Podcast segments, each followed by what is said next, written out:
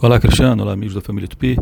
Eduardo, é, essa expressão se originou por causa das embarcações, né? A popa é a parte de trás de, navios, de barcos, de, de, embarcações em geral, né?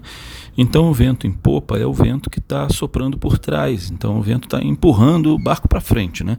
Então facilita que, que o barco vá navegando mais facilmente.